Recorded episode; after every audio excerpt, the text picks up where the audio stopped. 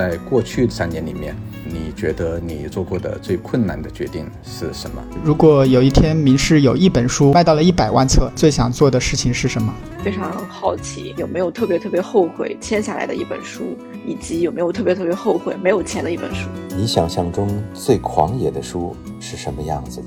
到现在为止，你觉得自己是个好老板吗？大家好，欢迎来到有关紧要最新的一期。那这一期呢，是我们三周年特别节目，我们定的主题叫“民事请回答”。那在这期节目里呢，我们请来了好多我们业内的一些好朋友，来对我们提出一个问题。呃，因为民事呢。到今天为止，已经成立了三周年了。然后这三年呢，经历了太多太多的事情，然后也有很多我们值得保留下来的美好回忆。那就借着朋友们的问题，我们一起回顾我们的三周年。然后另外呢，我们也可以讲一讲对未来的一些展望或者企划。哦，对了，还有除了是我们民事的三周年成立以外，也是我们有关紧要播客正式开播的一周年。那仔细回忆一下，真没想到我在这一年里居然坚持做了二十四期的节目，啊！那今天坐在我对面的还有一个人，就是我们的副主编赵磊。大家好，我是赵磊。那我们言归正传，我们就开始聊天吧。第一个问题呢，来自我们的一位老朋友。大家好，我叫杨静武，是新经典文化的图书编辑。明史已经三年了，嗯，首先要恭喜明史的朋友们。呃，在我自己的理解里面。一个新的图书工作室或者是一个小型的图书公司，嗯，我觉得最困难的时候可能都是在两三年以后，因为一开始的时候大家都比较有激情，也会得到比较多的关注，但是在两三年之后呢，可能困难会慢慢的出现，嗯，但是对于明史来说，三年之后还能保持非常稳定的产出。已经出版了五十多部作品，而且这其中有非常多的作品都产生了非常大的影响，也取得了不错的市场成绩。这个时候，如果让我来问一个问题的话，我想问，在过去的三年里面，啊，你觉得你做对了哪些事情，才能让明史有了如今的这个成绩？多问一个问题的话，就是你觉得你做过的最困难的决定是什么？谢谢小武老师的表扬啊，就像在听领导开大会时候的感觉一样，啊，也给了我自己表扬 表扬自己的一个机会啊。为什么我想把这个问题放在第一个呢？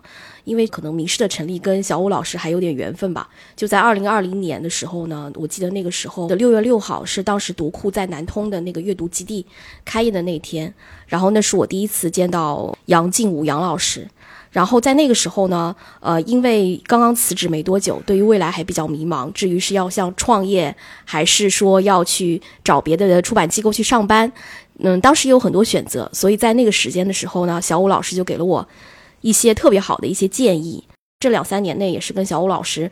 呃，有很多的交流吧。新经典九月他们出版的很多作品，《始于极限》啊，还有那个刘子超的作品啊，然后《下沉年代》这些非常畅销经典的书，也是给了我们很多的启迪啊。我觉得做对的事情肯定是比做错的事情要多。首先，我觉得初期的时候，我们好像没有招很多人，没有囤积很多的版权，因为新公司在成立的时候，资金还是挺重要的一件事情，不能说哎，我们做了几本书，钱就花完了。所以当时大家都是抱着一个创业的这样一个心态。然后说去慢慢一步一步的探索，还有一个自己还是挺坚持自己的品味和调性的吧。我觉得毕竟要让一个新品牌能够迅速的被记住，那肯定要做很多就是嗯有自己特色的事情。这个不仅包括像女性主义这样一类大家最会记住名师标签一样的书，然后其实还有音乐系列，可能嗯大家会觉得这一类的书市场表现不会太好，但可能正因为名师做了。做了这样类似的东西，从来没有人做过的，在小众范围的很多圈子里，也得到了好多同行也好，好多关注音乐界朋友的一些认可吧。中后期其实做了三年之后，我会发现我会更专注在一些团队建设，还有包括同事们的一些个人成长上。嗯，就先回答这些吧。赵磊，要不说一说？我觉得话也分为几点啊。第一点，可能要在追溯公司成立之前，我们俩都是从编辑。出身的，就是从一线开始做起，而且基本上，呃，每一个岗位的活儿都做过。比如说，我们一开始都是从营销开始做嘛，后来的话，慢慢去开始转文编、做责编，然后其他的岗位，比如说像从版权啊到后期营销啊，甚至到印务什么的，基本上都会。在公司成立之后呢，带来一个非常大的便利，可以非常迅速的进入状态嘛。那所以我们出书就比较快一点。另外的话，就是因为做一线编辑的话，你多少对市场的感觉啊，你会一直有这种感觉在。大概读者想要看什么样的书之类的，可以把自己喜欢的东西跟后期我们公司成立之后可能要市场稀缺的东西。去那个结合起来，那这个我觉得比较成功的可能就是上野的那个例子啊。另外一方面呢，业内的有些朋友们可能知道，就是我觉得我们两个他还是有比较强的一个产品经理的意识。虽然老是有人给我们贴小众的标签啊，比如说每本书都会去说这本书大概能卖多少，我们预期是多少，然后怎么样把它去往更多的市场上去做推广。然后还有一个点就是 这个产品经就是我们非常会省钱。就是，其实我也想说，我觉得控制成本真的太重要了。如果在一开始就没有成本意识的话，你会发现做起来后期的话就没有办法收住了。对，我发现我们是特别擅长在没有钱的情况下。去做书，对我们初期签的版权都是那种比较便宜的，对我们也不会竞争一句很贵的一个版权。但其实第一年还是囤了不少版权，但是因为比较便宜，所以没花多少钱。对，花还是花了。我记得我们好像我统计第一年数据的时候，其实我们百分之七十的钱都是花在版权上面。对，就是因为我记得当时好像三个月就买了五十多本版权，当时有个感觉就是说有点太疯狂了，就我们必须要停一停。但好像我们在招人，因为我们就两个人嘛，将近一年开始出书的时候才开始招人，所以就前期成本我觉得我们控制的还是挺好的，还可以。嗯，对。呃，另外还有一个，我觉得对所谓的那种编辑执念没那么深。以前做编辑的时候，主要是想做我喜欢的书，有价值的书。啊，那这个书即便是小众的的话，那它如果是有价值，我把它出版出来，这也是一种编辑的荣誉感嘛。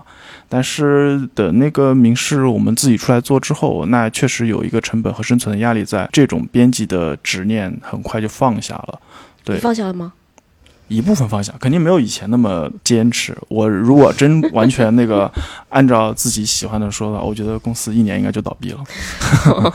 这个也倒没有，就开始我们就知道哪些是能做，哪些是不能做。哪怕小众的东西，我觉得它在一定的范围内也是可以被读者接受的。前期我们已经想好了，哎，万一这个书没卖好，那我们也接受这个结果，就肯定是有这个。基本上都是有个预估的。对的，就这个过程中，我觉得我自个儿是有一种，呃，狂热之中的清醒。又有一种清醒之中的狂热，就是两边总归是要兼顾一下的。嗯，还有另外两点的话，哎，不过这都是我总感觉现在这种总结有点像那个什么成功经验。对对对，提醒大家，绝对不是一个目前所谓的成 成功的公司。到了三年之后，我觉得我们进入另外一个阶段了，所以对前面做一个总结。对我还有一个觉得，就是明世的成功经验可能未必是一种普世的，我觉得可能只适合我们这样的公司。但多少还是会给。就给大家分享一下吧，分享就是我发现其实性格还是比较重要的。我发现我们俩不是那种强人型的性格，自我 ego 非常大，可能其他人再也没办法给他影响。我觉得我们两个还是可以听进意见的人。对，可以听进意见的。后面的话应该是比较越来越听见意见了。嗯嗯。那第二个问题，小武老师问的说，你做过一个最困难的决定，你有吗？我嗯，我脑子里想不出来说有个什么决定是特别困难的。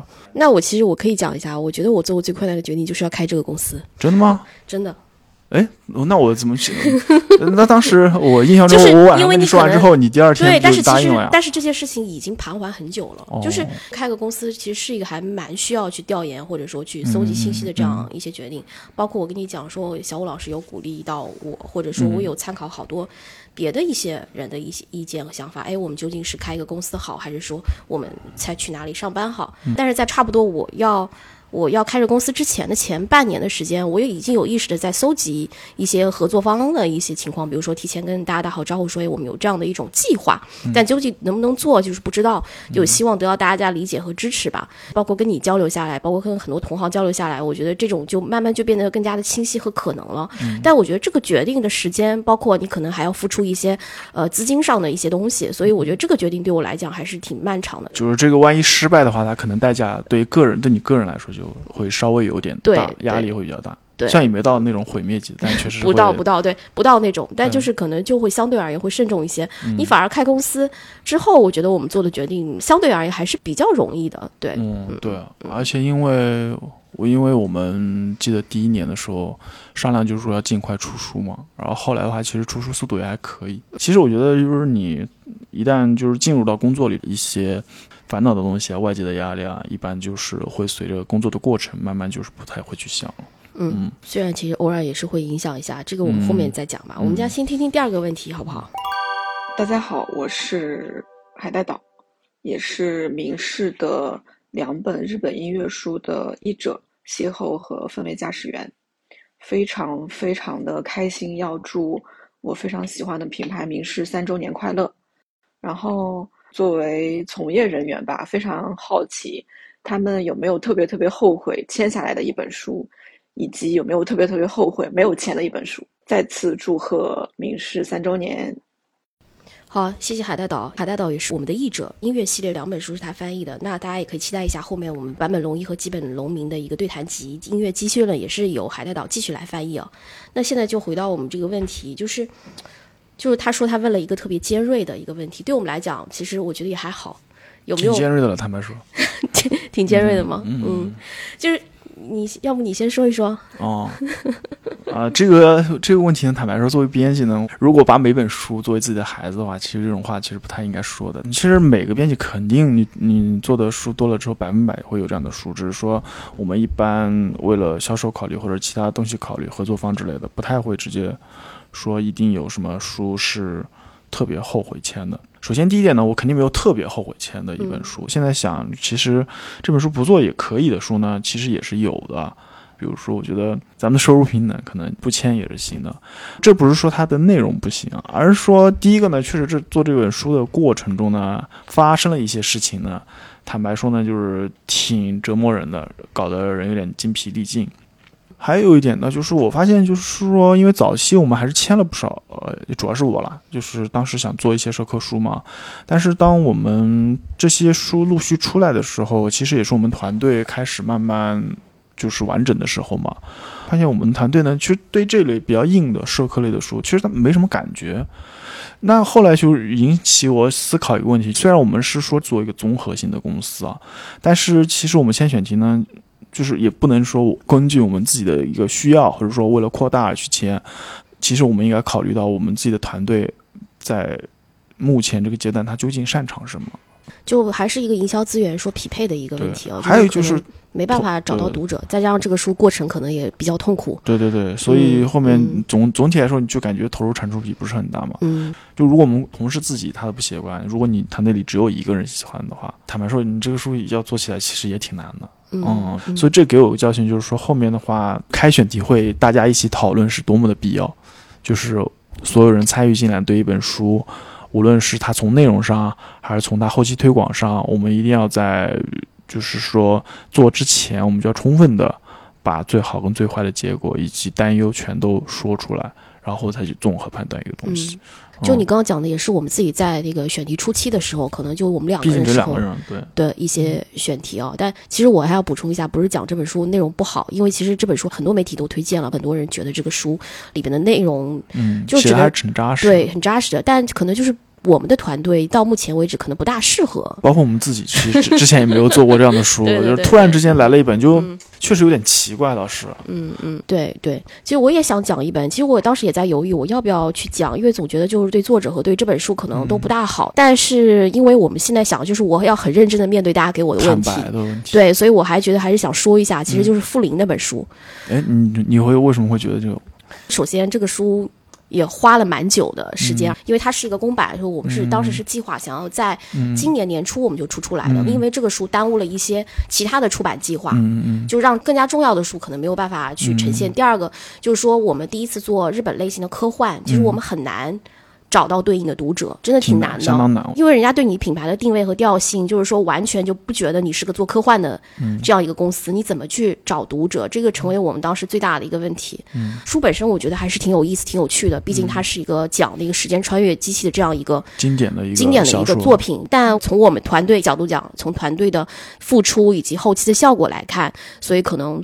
如果要说的话，我就说这本吧。嗯，至于说有没有特别后悔没有签的一本书，这个实在太多太多了。对，太多了。有一本书我确实错过了，就是而且就差了一个时间点，就前后差没几天。嗯，就是折枝一春的那个啊啊，无能之人。无能之人，当时已经动念开始去做的时候，他说。刚好前段时间被牵走了。对，就是这个，其实涉及到一个呃，就是对这个信息敏不敏感？因为当时《折纸一春》是长期不开放版权嘛，然后但是大家看到好像有英文版出了之后，就是就会想这个书会不会当时有点松动？但后来可能人家捷足先登了，就这种情况。因为这本书我后来读了之后非常喜欢嘛，然后他们做的那个中文版出来之后，我读了我也非常喜欢。那可能是我二二年的时候读最喜欢的一本书。想想还是挺遗憾的，因为还是挺喜欢它的。我也说一本吧，其实那些。报价失败的呀，或者那种我就不想讲了，我就讲一本我没有报价的，就是去年出版的《始于极限》。报价截止时候，其实上野千鹤子的《从零开始女性主义》还没有出呢，就没有出。当时我记得应该是夏天这本书在日本出版，然后可能九月底的时候是报价截止的这样一个情况嘛。当时我是看了这个文本，我是非常喜欢的，因为当时我觉得这个文本真的是。涵盖了好多我们现当代女性面临的一些问题啊，包括两个对谈者也十分的具有话题性。但当时最大的一个顾虑就在于，呃，能不能过审的问题，还是其中一个作者的身份比较敏感。而且还有一个原因，可能也是因为从零开始女性主义那时候，毕竟没有出，即将出版，对，但是没看到效果，所以我们没办法。而且它又是比较。竞价的形式，对公司可能成立初期，所以不敢去做这个东西。对对对，然后嗯嗯，当时面临的竞争。也比较激烈，但它是在那个上野千鹤子的版权费没有完全涨上去的时候，所以它当时那个相对现在的价格来讲，其实已经是性价比比较高的一个作品。但但后面想，我仔细转念一想，其实嗯，就像九月已经把这个书做得非常好，即使我们来做，我们可能未必有这样的效果。所以从结果上来讲，它一样也带动了上野其他书的一些销量，觉得还是挺好的。看看下面一个是谁呢？Hello，明视的各位见过面的和未曾谋面的小伙伴，大家好，我是随机波动的主播视野，很开心明视即将成立三周年了。我觉得这三年对你们来说应该非常的不容易，也非常的有收获。那在过去三年，我们都非常关注明视出版的作品，然后也很开心，在今年年内，明视和随机波动合作的出版物应该就要和大家见面了。那我想问的问题是。我其实很好奇，因为你们做很多女性主义的出版物，那你们觉得你们做的作品的思想或者观念、理念、理论是怎么样影响了你们做书的过程，或者说有没有产生过影响，或者是你们在工作的过程中有没有感受到你们所做的书的理念和你们日常工作中有冲突的部分？如果有，是怎么解决的？谢谢师爷啊，这个问题我觉得还挺挺难回答的，也是引发我很多思考的一个问题啊。刚才师爷已经官宣了，说我们将和随机波动出版一本出版物，不出意外的话，就是在今年年底之前应该会跟大家见面，然后也是我们自己今年最期待的书之一了吧。不管是从形式上还是从内容上，我都非常喜欢这本书。那我们也是一起期待这本书的诞生。那刚刚视野问的问题，呃，其实也是我自己一直在思考的。一直以来，明世就被定义为一个出版女性主义作品的公司啊。虽然我们也出很多书，可能都没有那样的出圈，带来各种影响力。在大家眼中，可能明世的女性主义系列是非常重要的，所以大家也会好奇说，明世是呃什么样的一个公司？其实我觉得这涉及到一个问题，就是。我自己个人来讲，就是我出版的这些作品如何，呃，形塑了我自己的一些做事情的一种方式吧。开始的时候就只有我跟赵磊两个，但后来随着我们人员的增加，我们越来越面临这样一个团队建设的一个问题，包括我们女性员工人数的一个增加。等等，在我理解里面，就像上海老师讲的，就是说女性主义是让弱者也能得到尊重的思想吗？其实这个弱者既包括男性，也包括女性，呃，它是一个结构性的弱者。所以我就觉得最重要、最重要的一点就是你如何看见具体的人。当一个公司很大之后，大家做的一些事情可能更像是一个庞大的部件上的一个螺丝钉，很多工作可能并没有被具体的去看见。就会产生一种工作上的虚无感，就像大卫格雷伯讲的《狗皮工作》那本书里面的一种感觉。这个公司能给大家提供一个什么样的工作氛围？每个人是不是在工作中都得到了呃相应的尊重？能不能在这个工作中呃得到相应的成长？首先，至少我可以肯定这项工作是我们想要做的，它绝对不是狗屁的。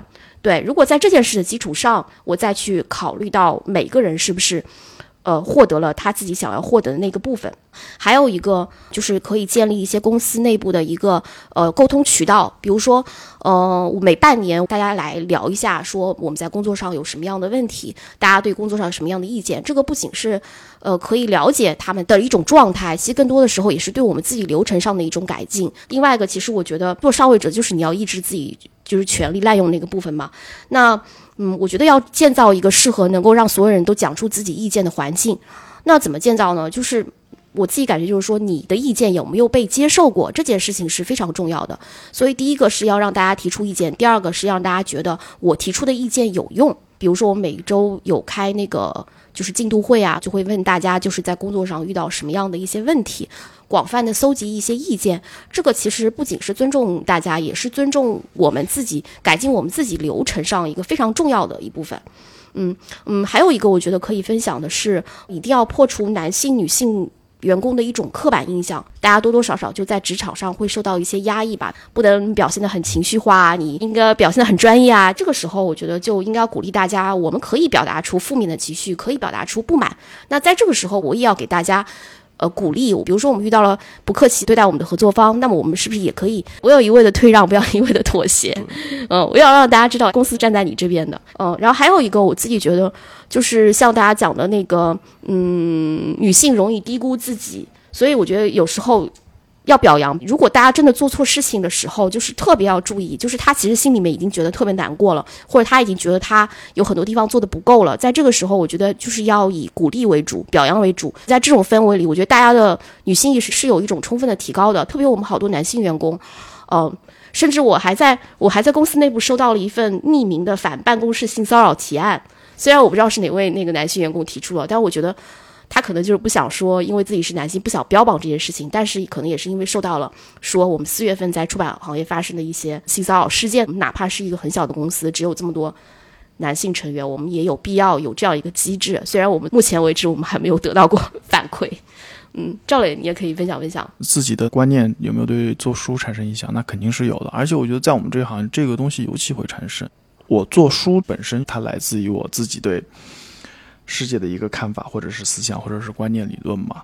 我觉得作为编辑之后呢，其实我自己的表达欲是越来越少了，因为我后来觉得经手的编辑的这些书呢，其实它某种程度上就是我在让作者来替我表达，而且他们已经表达的足够好了。另外的话，就是自身的改变，就是或者你对世界想法的改变，其实慢慢会影响到你整个工作的一个过程。做女性主义的图书比较多。而后来团队多了之后，我们公司女性员工也是占绝大多数比例的。那在这个过程中，我肯定是或多或少被他们或者被我们出的书反过来影响的。最后就是又推动了影响我在公司里的工作一个过程。比如说，我其实一直非常警惕我跟同事们交流的时候的那个语气，就是说一定要经常要提醒自己，就不要有说教的味道。第二的话就是。也经常反思自己，说你有没有利用，比如说上级的特权，然后对他们有一些可能不合理的要求或者什么。那这个的话，可能也是来自于说，比如说我被呃那些理念改变之后，我自己产生改变了，然后我可能这就慢慢影响到我平时工作的一个一个工作模式或者日常行为的一个模式。那另外就是说，做出的理念跟日常生活中有没有冲突的部分？呃，我觉得。多多少少都会有吧。最冲突的部分，可能就是说自己的喜好和标准和一个市场之间的这样的一个平衡问题。其实我觉得这个问题，其实他想问的就是在于这里面有一些痛苦的部分，嗯，就是为什么？因为我还经常听随机波动嘛，就是他们有讲过，就是说他们为什么不招人，嗯，因为他们希望就是那个人在这个工作里做的一个事情是对他自身来讲是快乐的，嗯，是受到尊重的，是有那个发展的方向的。所以哪怕现在像剪辑啊这样很琐碎的东西，文案撰写啊都是自己在做，这个里面肯定有很多琐碎的东西，在这个过程中就会考虑的很多。我自己的想法是，当我们团队大。大了以后，嗯，其实有时候确实会有一些比较痛苦的决定，比方说，这个人他完全不能胜任工作，就在这个时候，就是我觉得这是还蛮痛苦的。这个之前经历过好几次，就是说你他可能完全不适应这份工作，这时候你要不要去跟他说清楚这个事儿呢？对，这些这是我我觉得他刚刚他事业问就是在日常工作中有冲突的部分，我觉得这个部分是，嗯，我觉得所有的公司都会去面临，嗯。但是对我们这样的公司来讲会很难的一些决定，就是因为我们 公司比较小，嗯。你跟每个人之间的那个嗯。平时联系太紧密了，你就后面就可能跟朋友一样，你多少不太舍得，或者是不太忍心去说一些比较、嗯。对他来说比较残酷的话。当我觉得他不适应适配这个岗位和这个工作的时候，其实他也是比较痛苦的，因为嗯。他也想达到你的要求，然后，然后你在这个过程中也会花费很多的时间、很多的精力，工作上的一些事情，希望他能够成长为适配这个岗位的人。但有时候就是可能你努力了，他也努力了，但是你们就是达不到。嗯，对，就是我就觉得在这个时候，其实离开不是说你不。你达不到我们的要求，就可能你不适合这个岗位。虽然这个真相还蛮残酷，但是我觉得如果是早点决定，其实会对双方来讲都是一个比较好的这样一种方案。我会这样去觉得。虽然这个，嗯，这个中间不免会有一些比较痛苦难下决定的时对候，对，但是呃，嗯我觉得现在的话，我对这些都倒都还还好你还好对，因为我嗯觉得回到最后一个问题，他可能就是说，如如果有的话，有这种冲突怎么解决？我的想法就是，随着你经验的累积，你慢慢去学习怎么解决这个事情。嗯只要说咱们始终对他人带有善意，然后以这样的一个平等的、充满善意的方式，尽量和平的解决嗯，这种冲突或矛盾。就说到底，其实我觉得还是人的问题。你忽然有时候会发现人的问题变得特别的重要。确实，进入到第三年以后，现在想想就是做书还是太容易了，在处理说管理上或者各个方面的上这些事事物上的，确实是更让人头大的一个东西。做书我可能我只要求我专业能力就行了，嗯对吧？涉及到公司层面的话，那这时候他需要你有比较高的一个情商，然后有比较厚那个的经验，然后遇到突发情况的是一个应对能力，就是综合能力要求挺高的。你觉得累吗？呃，坦白说，今年下半年确实前所未有的感觉都有点累。但是后来想一想，这种东西吧，平常心对待吧。你想要经历一个成长，无论是个人还是公司，你都得有这么一个比较过痛苦的过程。嗯对，假如我们想要让自己的公司不是一永远只是两个人的小作坊的话，嗯嗯，换言之就是，我个人觉得啊，就是在咱们或者在上海的话，就是做小作坊是很难成功的。嗯，其实小作坊更适合那种三四线城市、二三线城市那个，对对对就我们的友人拜德雅、对迪奇那样的感觉的。不然的话，你这个每天确实容易得焦虑症吧？我觉得。嗯，好，那我们下面聊聊下一个问题喽。大家好，这里是来自世界时区东一区的莫布谷，我代表布克放学以后小分队来恭祝明世成立三周年，并向明世提问：明世作为出版行业一颗异军突起的新星，有没有在出版行业探索到哪些崭新的可能性？未来还有哪些新的可能性想探索？最后也祝福明世还有每一位支持并践行女性主义和自由主义的创作者，都能在这个时代创作出一些好东西，得到与此匹配的报酬，并拥有可贵的自由。谢谢莫布谷，谢谢放学以后，因为放学以后也是我非常早期听的一个播客，因为他们早期就做过从零开始女性主义的这样一个特辑，我也是因为那期节目就是呃成为了放学以后播客的忠实听众。那也谢谢莫布谷的提问，其实他的提问也是我经常会思考的一个问题，就是。崭新的可能，其实对我来讲的话，三年大疫的话，让我最大的一个感觉就是，大家对出版行业的关注其实是越来越少的，就是出版的话语权、书的话语权，在这个世界里，我觉得它的声音是越来越小的。如果靠我们现在传统的出版行业的一些玩法，我觉得已经无法适应我们现在非常快速的这样一个新媒体发展的一个节奏了。明世三年做的探索还是比较多的。我们不管是从做这个播客开始啊，其实就有一种想要发出出版行业声音的这么一个感觉。播客对我来讲还是蛮重要的一个渠道的，因为这件事情，我希望能让大家更加关注到纸质书出版业，包括出版文化等等，包括我们的小众品牌。第二个就是我们有没有跨界的可能？我们不止和出版行业的朋友们互动，有没有可能跟我们调性差不多的品牌？像去年我们因为母亲节活动跟我们结缘的品牌，像珀莱雅，他们也是非常关注女性这么一个公司。像他们今年呃心理健康月的一些主题活动，大家也可以期待一下吧。因为也邀请了名师参加，他们采购了八百本《为什么会生病》，所以是非常非常的感谢珀莱雅。对，还有一个就是短视频，会发现它越来越跟我们的生活。无限的连接在一起，就是明世在上一本《即使不努力》这样的这个书里面尝试了，我们拍了一个小短片，然后还做了一个小短剧，看有没有可能把这样的形式跟我们书的内容做一个结合。其实这次三周年大家还可以期待一下，就是我们线下的一个独立书店的展陈，因为我们自己没有发行的。渠道，但一直以来都是由我们的发行，就是跟那些书店去对接。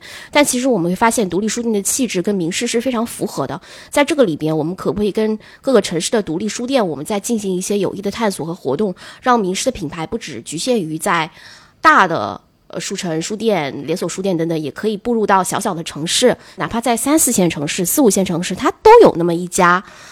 呃，独立书店存在，就像这次活动里面，我们看到像那个湖南湘潭呐、山东潍坊这些，我们可能不那么熟悉的城市里，它有可能会有名师的一个展陈会出现，所以我觉得也是非常的期待吧。我的话其实跟你不一样，你可能在出版形式的上面，或者说跨界上面有更多的探索。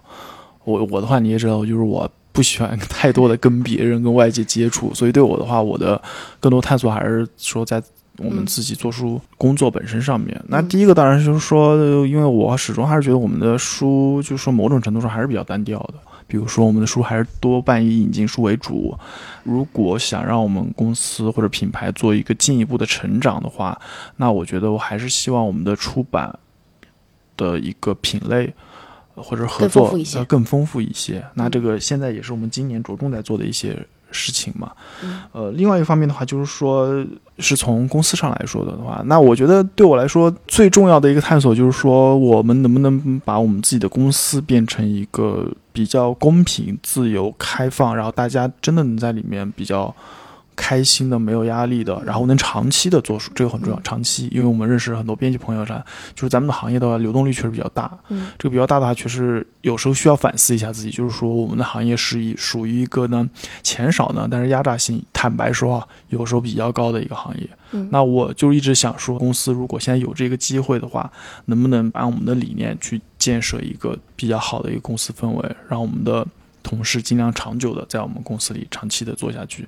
因为坦白说，我是不喜欢那种换同事啊，或者同事离职经常多的一个那。虽然我们公司同事来的话，其实最多的话也就来了两年而已嘛。但是我现在其实还是不太想象其中有某个人突然跟我提离职这种事情。虽然说目前还没有，对，但确实我还是希望，就说可以的话，就是尽我们所能的话，尽量还是，呃，去希望能打造这样的一个做书的环境。当然，这也是我们那个做这个公司的初衷之一嘛。嗯，我觉得非常好奇，就是我们最后能。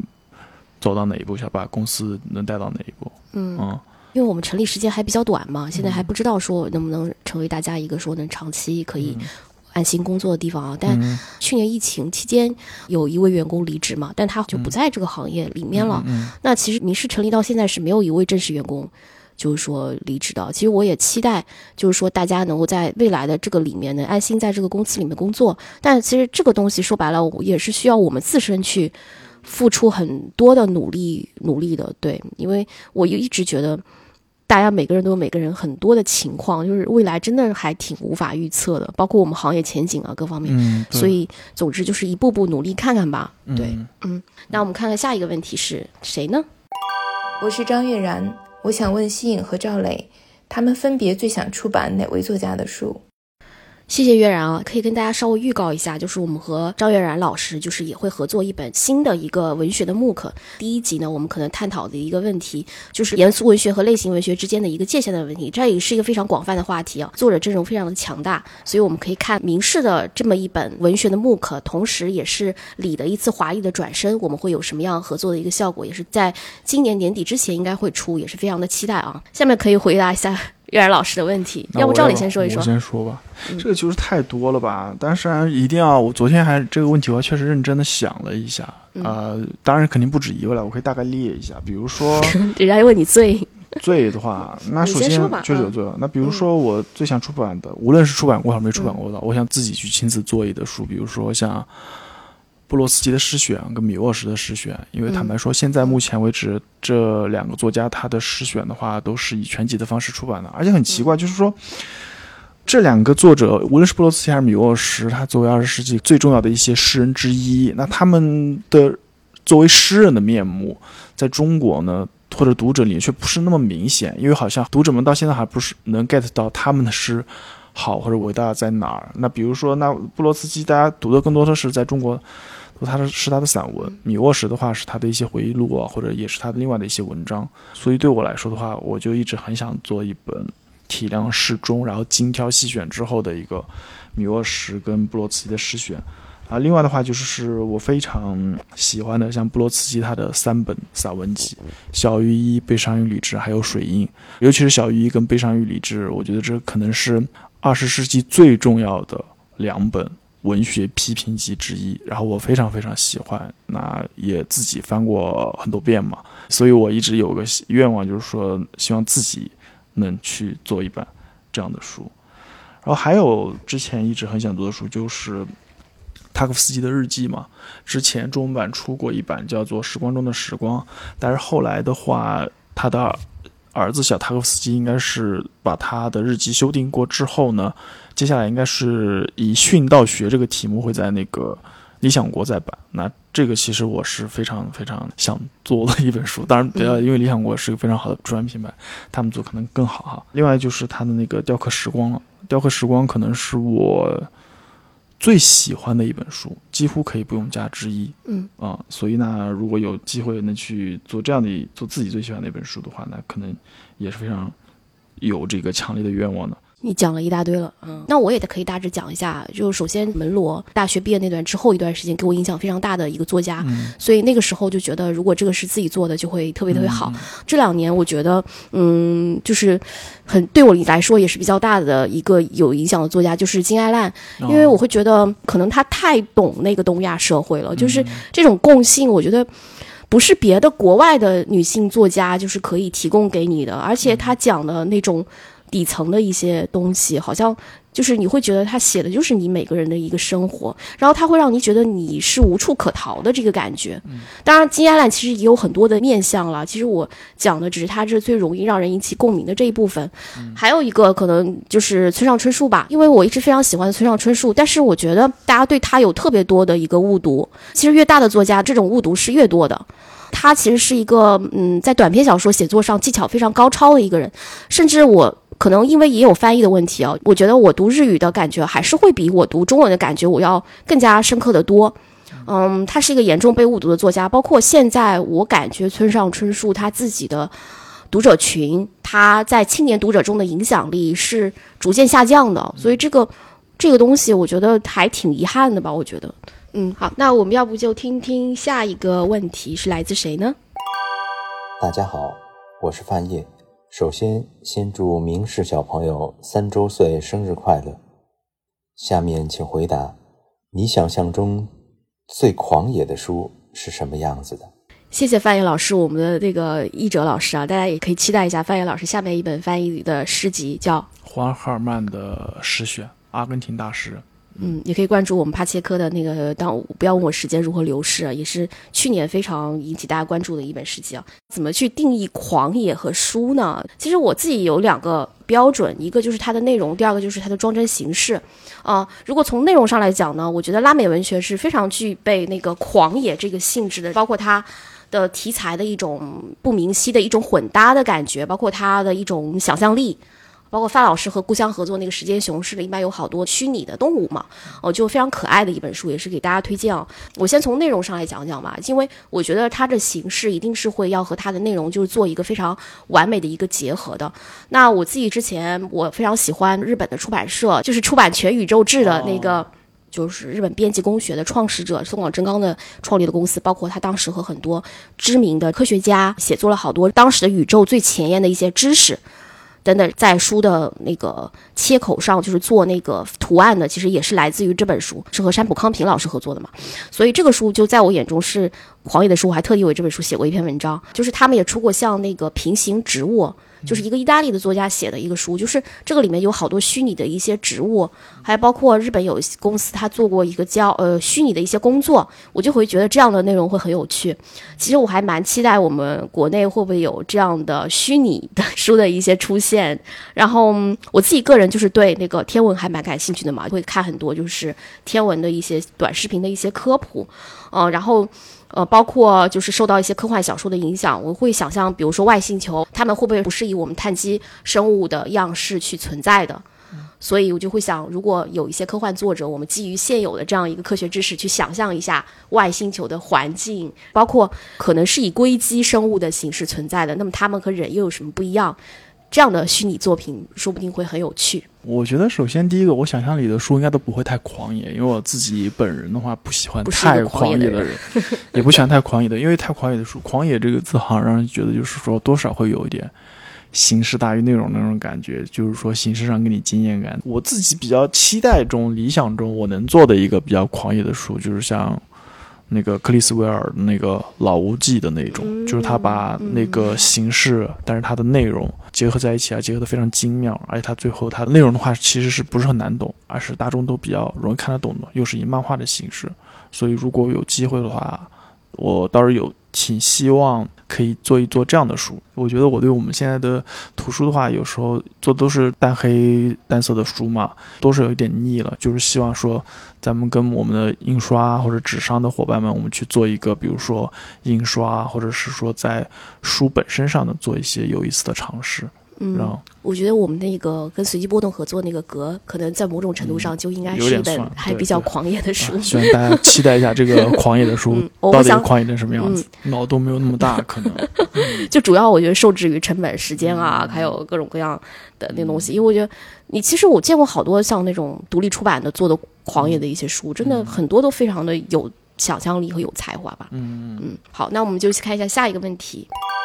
我是看理想音频编辑播客看理想圆桌的主播颠颠，三岁看大，七岁看老，明世成立三年就做了那么多好书，几乎每一本我都喜欢，就想问咱们书房仓库还招不招人？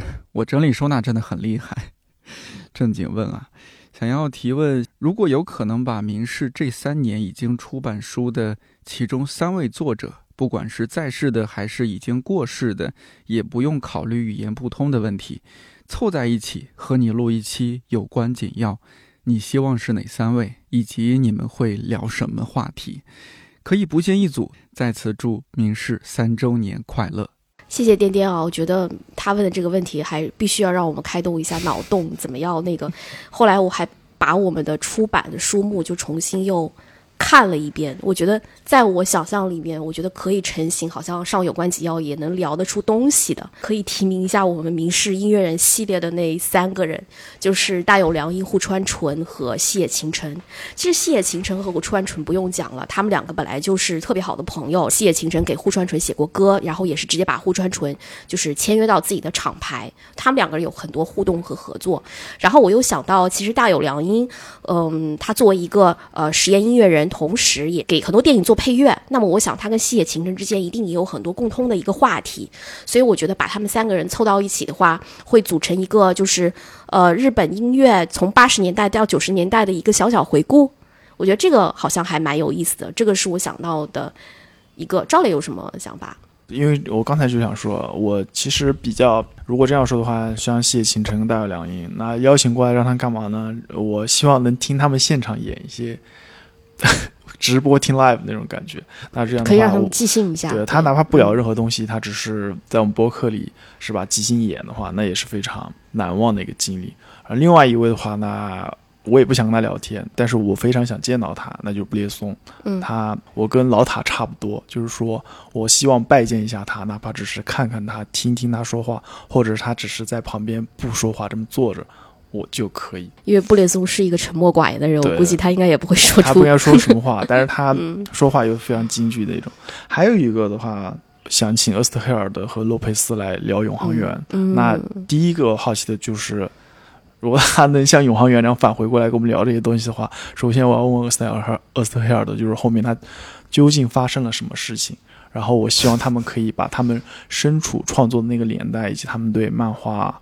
对那个创作的理解，那做成一期播客，那我觉得这个肯定是有非常大的价值的。嗯，这个了，就是解开了我们的那个千对千古之谜 究竟发生了什么？嗯，其实我还蛮想见齐奥朗的，我想听听，其实我因为我自己看他的那个访谈，我觉得他是一个特别有意思的人。嗯，对。好，那我们听听下一个问题吧。明史的各位朋友，我是罗丹尼，呃，来自单向空间，我有。这样一个问题想问你们，呃，关于做书，有什么是三年前你们相信是重要的，结果发现嗯不是那么重要的？或者说，有什么是三年前你们不相信是比较重要的，但现在却相信是重要的？实在抱歉，这个问题有点绕。要不你先说一说。这个最明显就是三年前觉得自己的趣味跟自己的标准是最重要的，而市场结果随缘没有那么重要。三年后的话，觉得自己的趣味其实没有那么重要，自己的标准呢也没有那么重要。是不是每本书都是自己认可的呢？那就更加不重要。但是呢，市场结果却非常重要。比如像今年就是市场不太好的时候，多少还是有点着急。公司的生存可能比什么都要重要。嗯，大概是这些。嗯，其实谢谢丹尼哦，其实我还蛮理解丹尼为什么会问。这个问题的主要是这三年变化太大了，你面对一个非常剧烈变化的一个环境，在什么都不确定的情况下，就是你一定是会有很多想法上的一些转变的。这个是一个外部环境的一个原因。先回答第一个问题，就是到底是什么时候是我认为三年前是重要的，结果发现不那么重要。其实我觉得是选题，我们两个从来没有缺过选题，就是。因为初期那些选题都是我们买的，我们签的嘛。嗯。啊，当时会觉得，嗯，就是想要做自己一直想做啊，但没有做的书啊，好不容易有这个机会了，就一下子就是冲上头脑，然后一下子买了很多。这个感觉，当时我们也相信自己的品味、自己的标准、自己的选择就一定是好的。过了三年以后的话，好的内容还是会死，不好内容死掉的太多了。就在这个时代里面，在这个不确定的环境里面，所以你有时候觉得，哎，你真的。觉得这个选题真的好，真的 OK，真的你可以做的时候，你会发现市场就会啪啪打你的脸。这个一个是对我们的选题提出了更高的要求，就是在这个以前可以选择做的范围里，你还需要在精准的考察他们的内容也好，他们的市场市场也好。所以就是说，你问什么是重要不重要的，我就觉得可能是我们自己的品味没有那么重要了，就像跟你刚刚讲的有点像。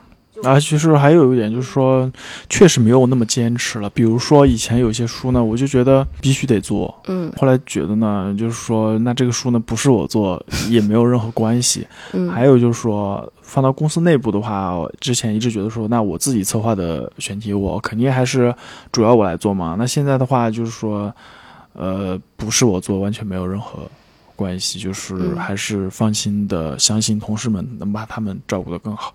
所以的话，这个就没有那么多执念了。就是这种对单个选题、单个作者的一种执着，好像对没有那么重要。然后觉得应该让同事们多发挥一些，做一些他们想做的东西。觉得这个转变，我觉得还蛮大的。嗯。那下面一个，你觉得三年前你不相信是比较重要，现在却相信是是重要的？三年前我觉得自己只要做好自己本职的编辑工作就行了。那即便我。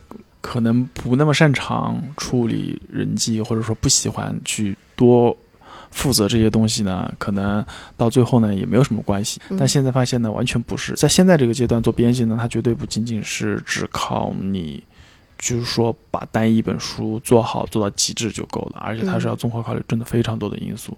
嗯，你这个回答跟我还差不多。那时候因为我们就两个人嘛，没有那么多员工。后来增加到四个人了之后，好像管理带来的压力就好像还没有那么大。但现在人一多，其实就会发现管理的困难，以及就是说，嗯，怎么让每个人，就是还是刚刚讲的，怎么具体的看到每个人吧。我觉得这点特别重要。所以其实从嗯上去年开始，一直到今年，我就会非常注重那个团队氛围的一种建设，就是包括。大家的一种及时的反馈与感受，对我来讲，或者对我们现在的公司来讲，会是一个比较重要的。如果这个公司再大，就是你能不能再把这方面做好，就是这又会面临一些其他的一些困难。但总之，现阶段对我来讲，这种团队的稳定性和每个人获得的一种对未来的期许，对我来讲最重要的吧。好，我们来听听下一个问题吧。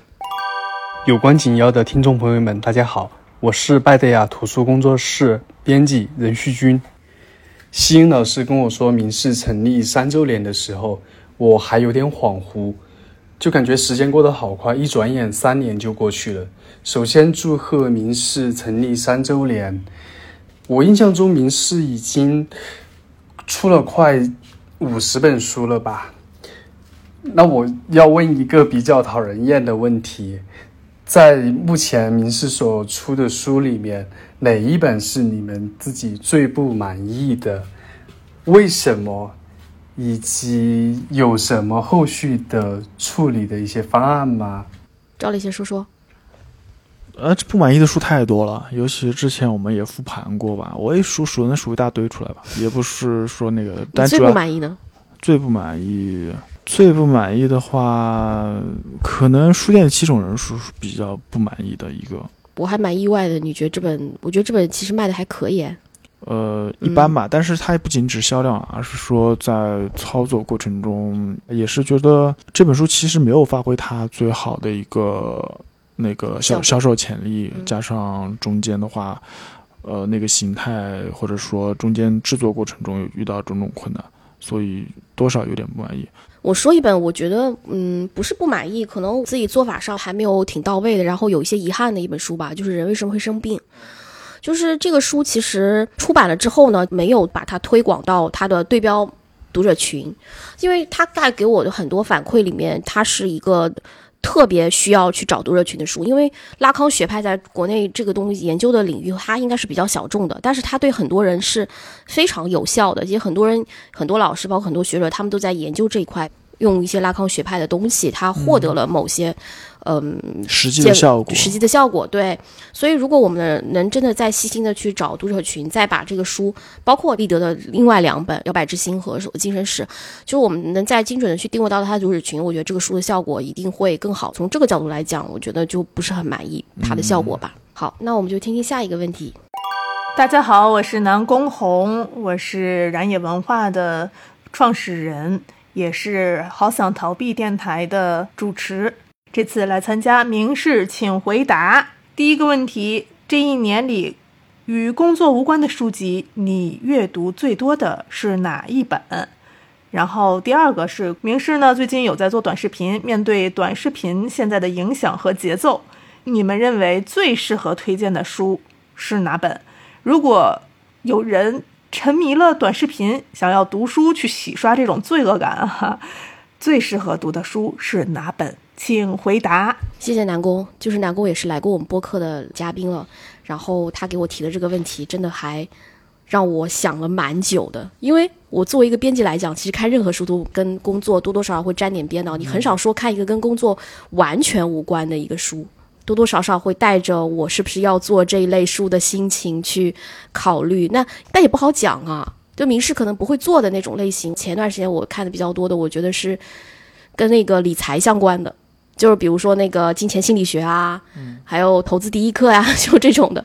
哎，为什么会忽然关注到这一块？其实你读了之后，你会发现，尤其是在现在这个比较艰难的、大家生存都有问题的环境之下，你看这类书，其实你不是为了赚钱，你是为了活下去，也没有什么才好理了，只是说给自己一个心理安慰一样的感觉。赵理有看什么？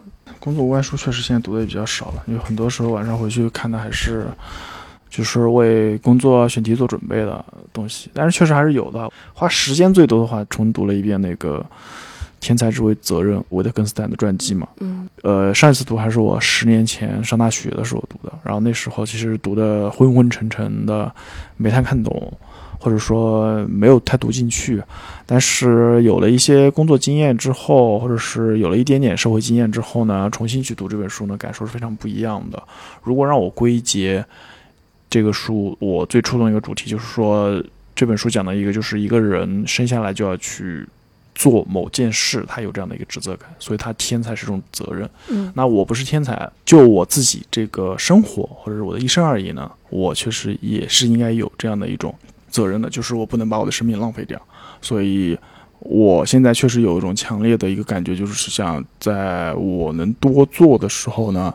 还能继续，就是说做一些工作的时候呢，我想把我的工作做再好，然后再多出一些我觉得很好的书。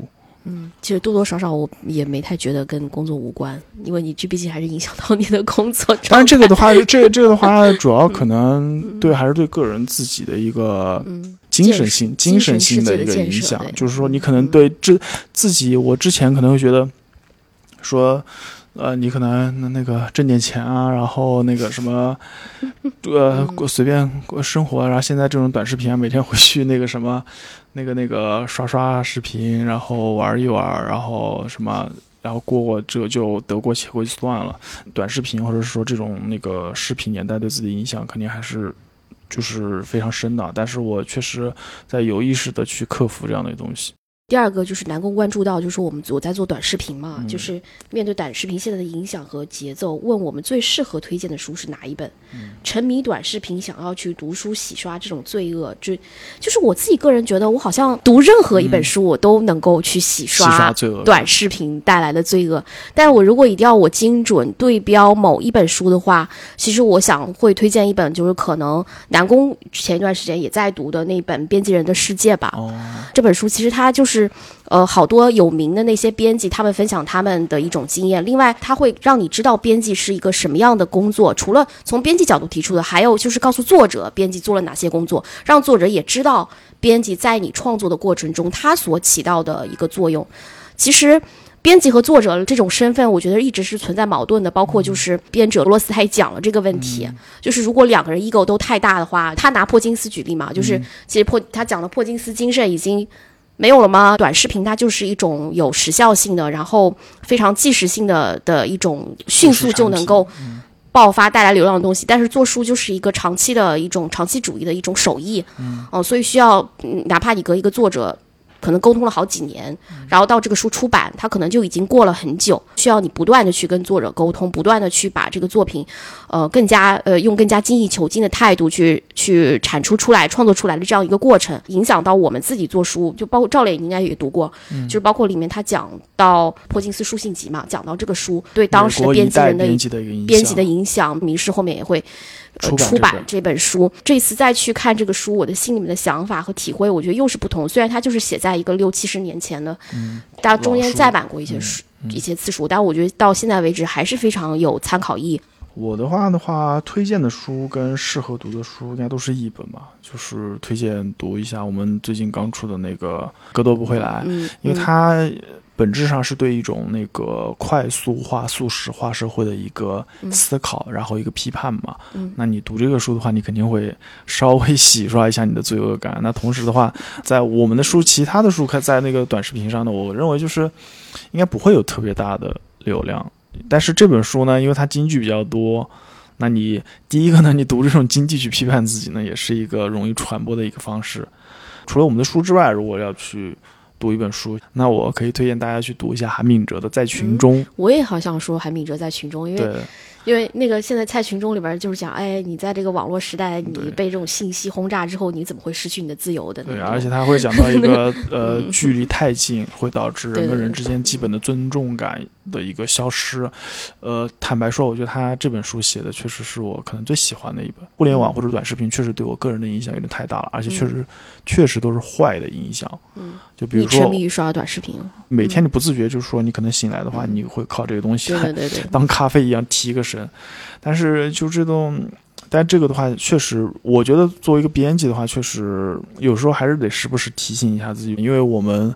编辑的积累和你的一个专业手艺，其实往往还是要回归到你的阅读和相关的一些思考性的活动里。是的，就是你刚刚讲，但是有时候编辑不免看这些呢，其实也他也是知道现在互联网上要在流行一些什么，大家在关心一个什么样的议题啊。但短视频一个坏处就是觉得它给大家制造了一个信息茧房，就是你只能看到可能你感兴趣、你想看的东西，就是一种算法嘛，就是怎么去逃开，就是脱离这种算法对你的一种绑架，我会让我。在刷短视频的时候会去思考，其实有一个方法就是可以叫反向检索，就是比如说有件事情他跟你讲，就是这个事情是对的，那你就会去搜，去去搜有没有跟他说法相反的一个视频。对我觉得编辑特别需要一种反向思维，特别需要举一反三，又知道这个世界上它是一个多元的。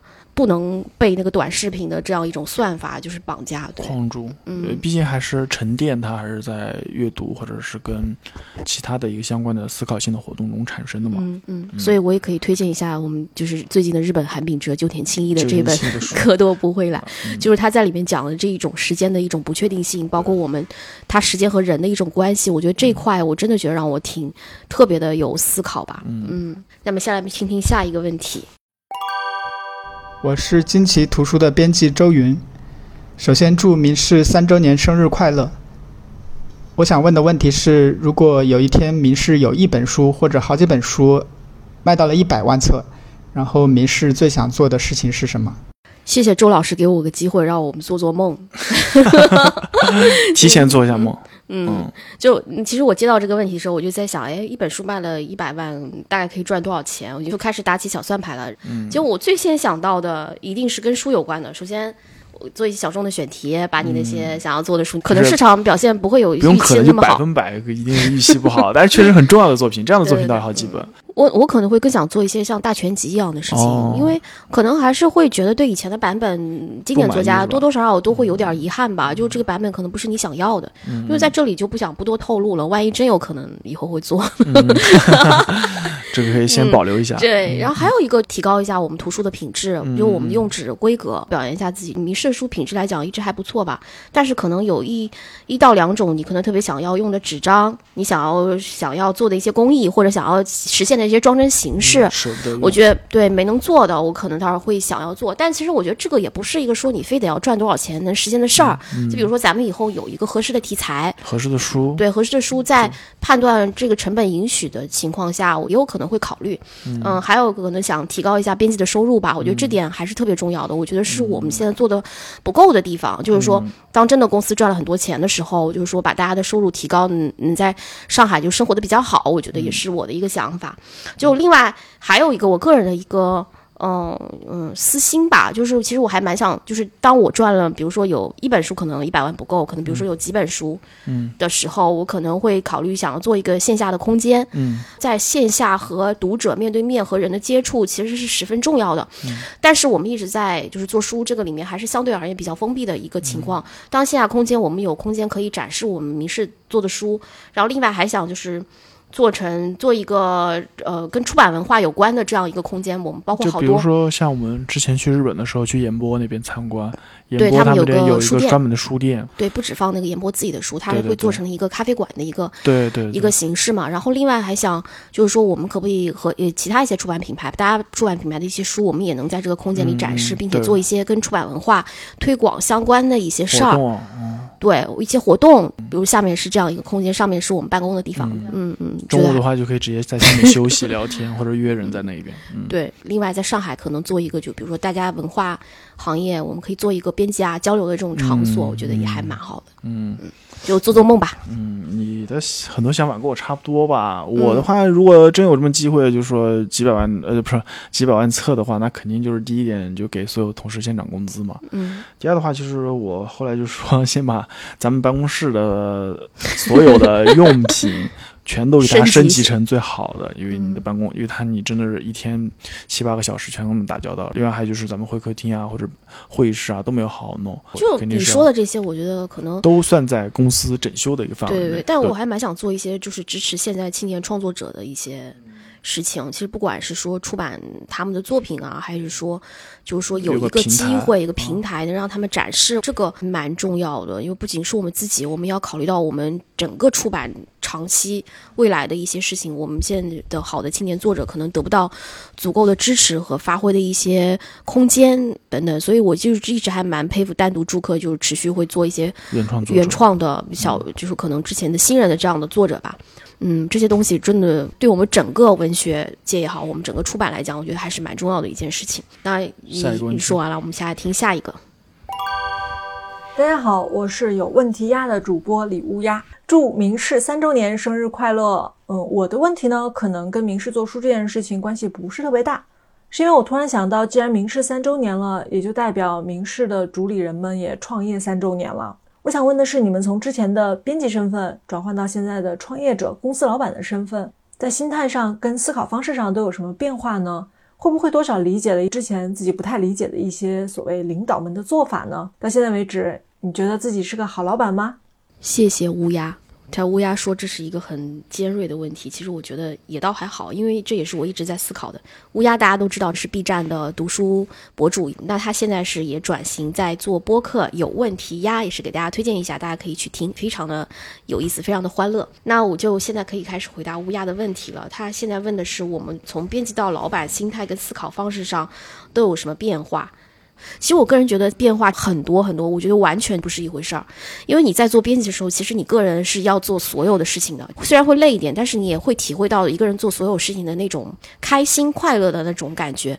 但是成立公司以后，你知道公司有好多别的一些事情，就是跟做书无关的，就是这个首先就会占据你大量的一个时间，从一个人做所有事的这样一个编辑转换到你要。把你的记忆、把你的经验教给大家。另外之后，你还要去做各种各样各方面的一些管理的一个工作，心态上比做一线编辑要难特别特别多。你不能只做以前一线编辑的事情了，因为你现在公司，比如说有好多对外的一些事情，还有新的资源、新的一些合作方等等，要需要你去开拓等等。就是我每天的工作，大多数都是在 check 大家的工作，或者说是去找一些对外部的一些资源什么的。因为连看稿的时间都不多，就是会特别的。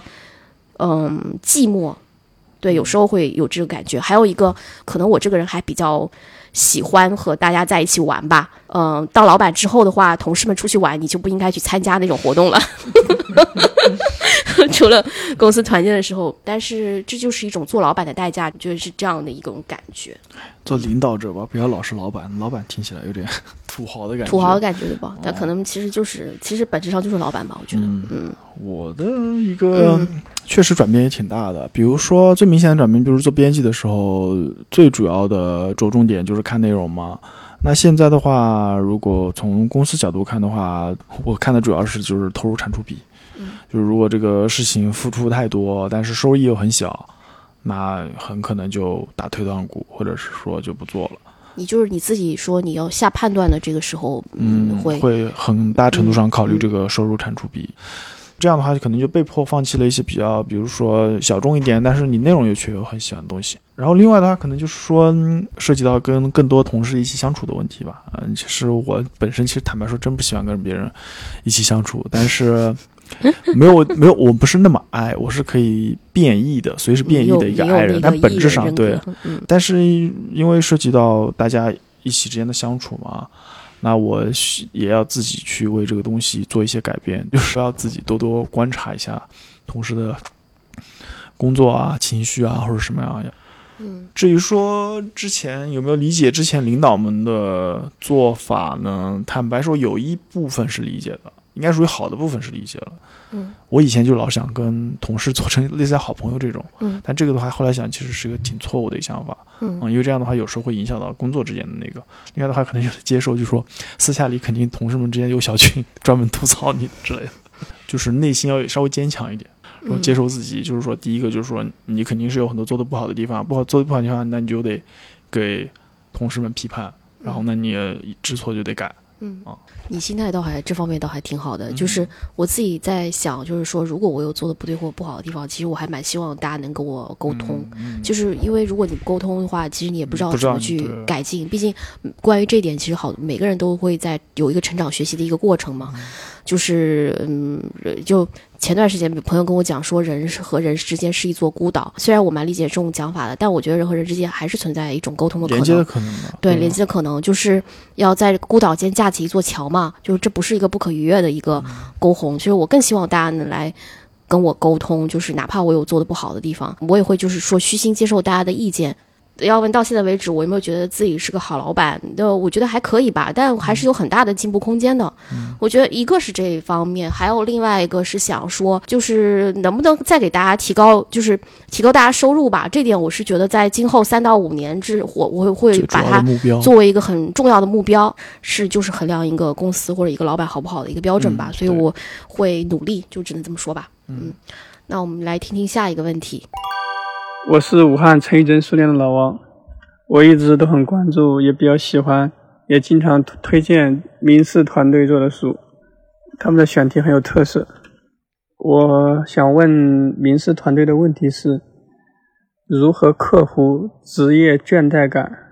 赵磊有职业倦怠感吗？有有，今年尤其明显，或者是后面的话，感觉会越来越明显。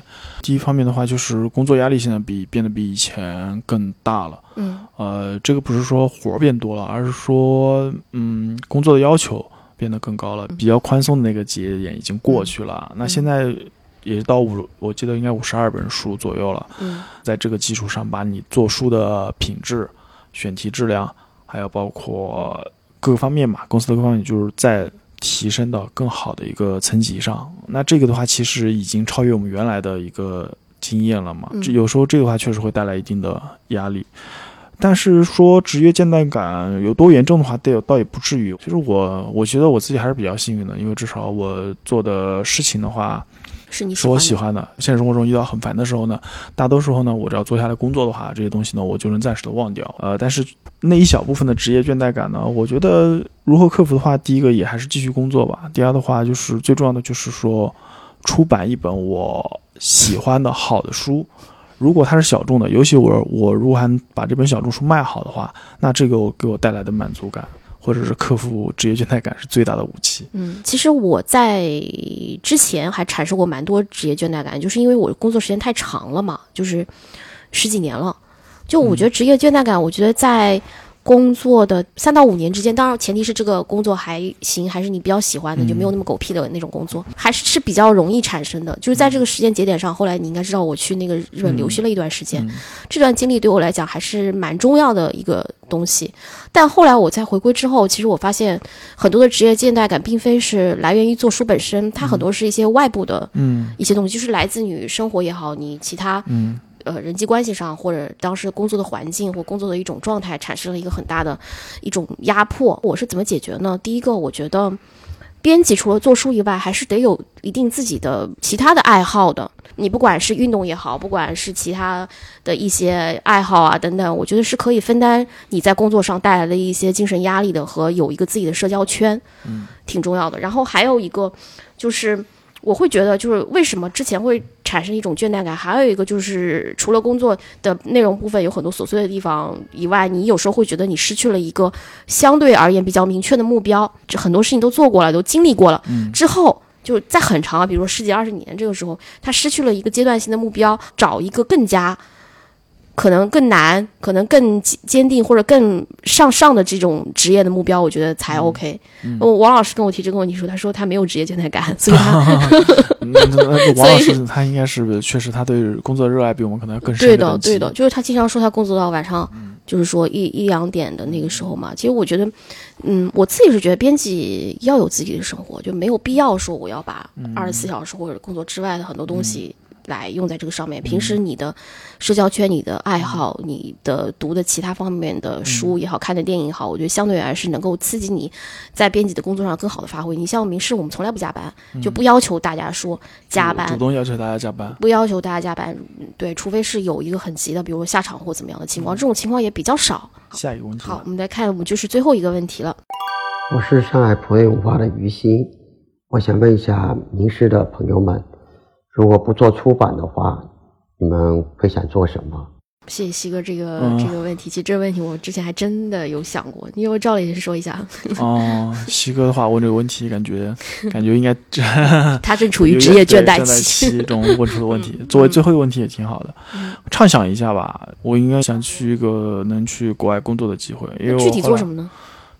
想不到哎，因为假如我不做编辑出版了的话，那大概率我应该做的啥行业都不是我想做的行业。那这时候的话，其实选择就无所谓了，因为做的都不是你喜欢的内容，你只是说完全看工作条件来的嘛。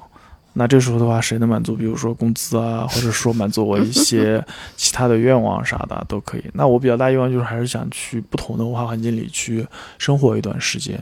就是对自己现在生活环境，有时候也感觉重复有点疲倦了。有时候想换一个环境，想看看自己会不会，比如说有一些新的可能啊。如果是说不管那个就是现实环境，单纯说我不做编辑，我真正想从事什么行业的话，这个我还真的确实是有。嗯啊，我最近在看《福茂日记》嘛，嗯，就是戛纳的那个主席。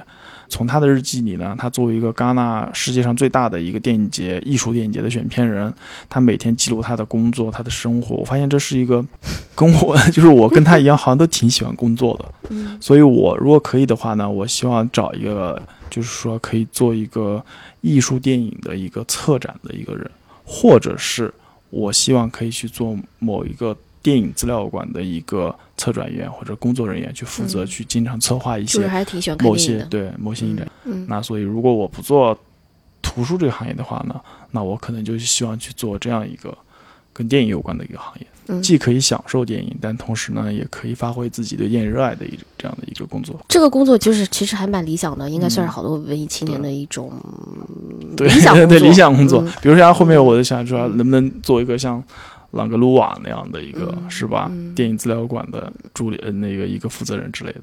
嗯，其实我的想法跟你差不多，因为都是文青嘛，多少还受到了当时一些文化产品的一些影响。其实我也想过这个问题，如果不做出版会做什么？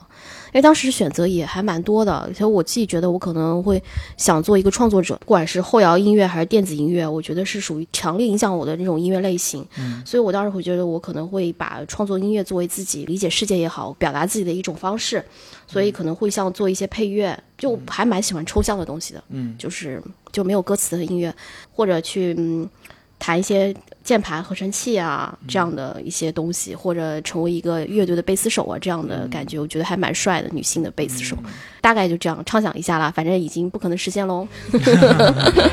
嗯。好，今天的有关紧要就到这里啦，也非常感谢大家的收听。我们还是老样子，希望大家能在评论区跟我们积极的互动啊。那今天的有关紧要就到这里了，大家再见。感谢收听由民视 Lucida 出品的播客《有关紧要》。你可以在小宇宙 App、喜马拉雅 FM、网易云、爱发电、荔枝 FM 和 Podcast 上收听我们的节目。欢迎在评论区以及我们的微博“有关紧要 ”Something Matters 与我们积极互动。如果我们的节目点亮了你生活中的一些小小时刻，也欢迎赞赏我们。也请记得点亮 Show Notes 页面的小星星哦。我们下期节目再见。